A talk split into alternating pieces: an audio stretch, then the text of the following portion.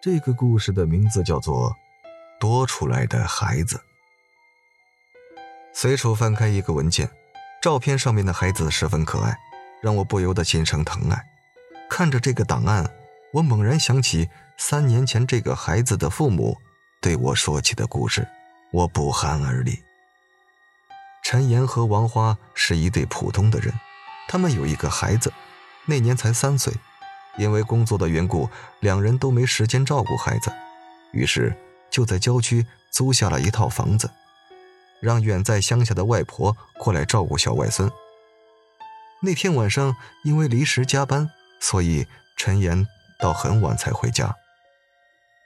王花正常的时候都是九点多下班的，所以两人不期而遇，就走到了一起。回到家的时候，他们俩发现。孩子的外婆早就睡下了，但是客厅里的电视还开着。客厅里昏暗暗的，只有电视屏上映射出的灯光，整个客厅显得有点阴森恐怖的感觉。王花随手关掉了电视，顺手打开了客厅的灯，然后走到小家伙的卧室里。小强，小强。他发现早早就会睡下的孩子现在居然不在床上，于是就赶紧四处的寻找。怎么了？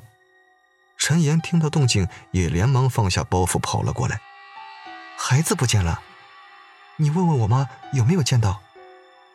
夫妻俩顿时就急得冒汗了，最后把孩子的姥姥叫起来，就在家里四处的搜寻起来。不一会儿，孩子妈就发现，在厨房的角落里。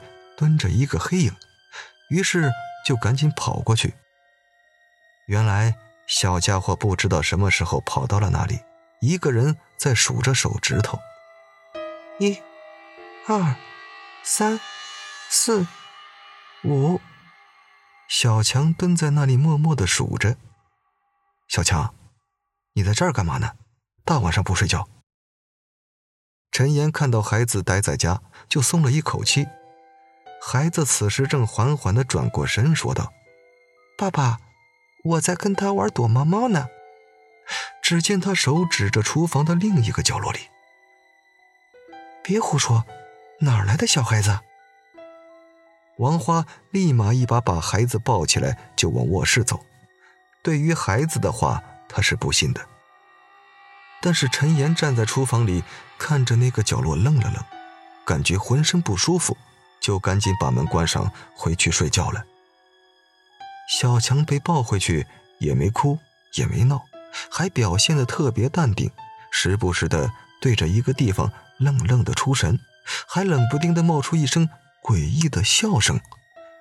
陈岩看在眼里，感觉毛毛的。睡到半夜的时候，陈岩起来上厕所，突然他看到孩子的被窝里空荡荡的。阿花。起来，你跟小强怎么又不见了？陈岩赶紧把妻子叫了起来，他们俩披上衣服就走出卧室，刚到客厅，他俩就傻眼了。只见小强此时正拿着玩具火车在那玩的不亦乐乎呢。小强，你不睡觉干嘛呢？这大半夜的，你自己玩的什么劲呢？爸爸，嘘，别说话，我的朋友不高兴了。你看，我们俩玩的多开心啊！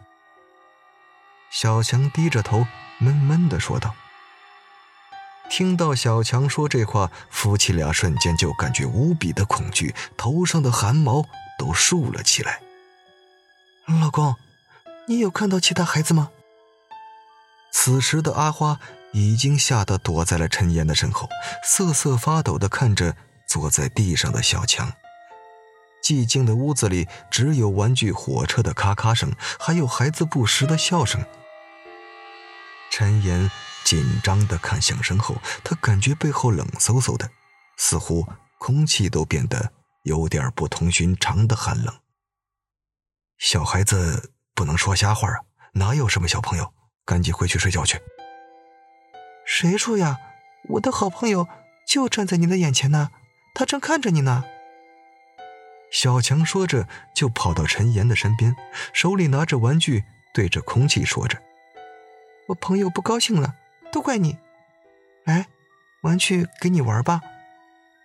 看着小强对着空气递过去玩具，他们夫妻俩都感觉心里毛毛的，一种莫名的恐惧感让他们下意识的一把把孩子抱起来，就跑到了卧室里，猛地一关门，打开了卧室里所有的灯。那晚，他们在莫名的恐惧中度过。第二天，夫妻俩就去上班了。可是，他们想不到的是，那晚的诡异。才是恐怖的开始。从那晚小强的诡异举动开始，原本活泼可爱的小家伙变得沉默寡言，总是一个人对着电视机发呆，要不然就是盯着一处愣愣的说话，就好像真的有另一个孩子在跟他玩一样。那种恐怖的场景，我想不是谁能表现得出来的吧。而且小强的身体也逐渐的消瘦。原本红润的脸庞，此刻也变得苍白。终于，孩子的姥姥发现了小强的不寻常，于是就跟他们夫妻说：“我看这孩子呀，最近有点不太对劲，倒不像是生病了，会不会是有什么脏东西呀？”夫妻俩本来就是农村长大的，对这个事情也是有所耳闻。经过老人这么一提醒，才猛然想到最近几天的诡异经历，都感觉那个陪小强玩的孩子有可能真的存在。因为小孩子的天灵盖还未长死，所以就容易见到一些脏东西。虽然这些东西不见得都是坏的，但是毕竟人鬼有别，时间久了，孩子的身体自然而然就受不了了。于是夫妻俩就带着孩子回了趟老家。经过村里的先生这么一看，果然孩子的印堂发黑，三魂七魄都不稳定，阳气稀少，很明显就是被鬼物长期侵染所致。那个先生就给这孩子画了一道符咒，让他随身带着，不要拿下来。说来也怪，自从孩子带上了那个符咒之后，就再也没有见到那个小鬼了。孩子的身体也逐渐的康复了。原来这个房子里原来住着一对夫妻，他们俩有个孩子，差不多也就是小强的年纪，但是因为夫妻俩没看住，就从阳台上掉下来摔死了。而且不止陈岩和王花的孩子看到那个死去的小孩，就是附近的邻居也时常能从窗户那边看到一个孩子站在阳台上。虽然孩子最后被挽救回来了，但是也告诉我们，这个世界上有些事情是真的无法解释的。鬼，不管你信也好，不信也罢，它都是客观存在的事实，而不是人们凭空捏造出来的虚无缥缈的东西。